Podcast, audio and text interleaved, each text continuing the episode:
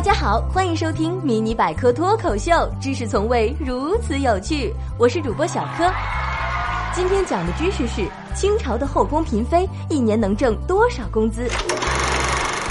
最近清宫戏又来霸屏了，飞扬跋扈却又单纯可爱、耿直的高贵妃，在领了盒饭之后，惹得不少网友直呼“还我的小可爱”，可是臣妾做不到啊！原来啊，这高贵妃把心里的不满意都挂在脸上，经常和丫鬟背后议论领导。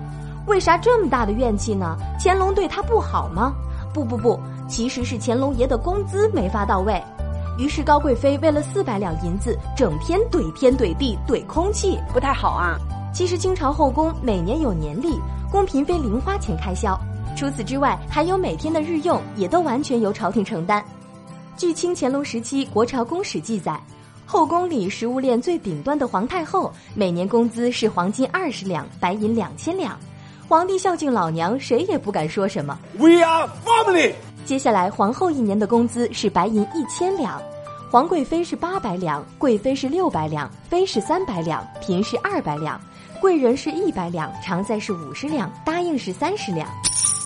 我们把它折算成我们最熟悉的人民币看看，以每克白银三点二五元计算。皇后年薪约十六万两千多，皇贵妃十三万多，贵妃九万七千多，妃四万八千多，嫔三万两千多，贵人一万六千多，常在八千多一点儿，答应不足五千。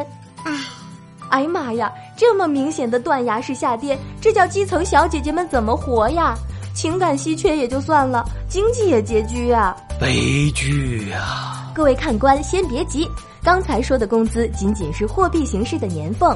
皇帝的老婆天团，其他吃穿用度是配给制的，日用品也是后勤部门发放。这还没完，每年谁过生日开 party，老板会发大红包。如皇后的生日，皇帝会恩赐金九十两、银九百两、上等缎纱四十五匹、蟒缎九匹等等。这赶上闰月，是不是还得 double 啊？谢谢。而且生孩子，孩子过满月，皇帝也都会发红包。娘娘们既不用操心奶粉钱，也不用考虑保姆钱，打好皇嗣保卫战就可以了。端上皇帝老婆这个铁饭碗，除了人际往来花费，基本没啥剁手自掏腰包的事儿。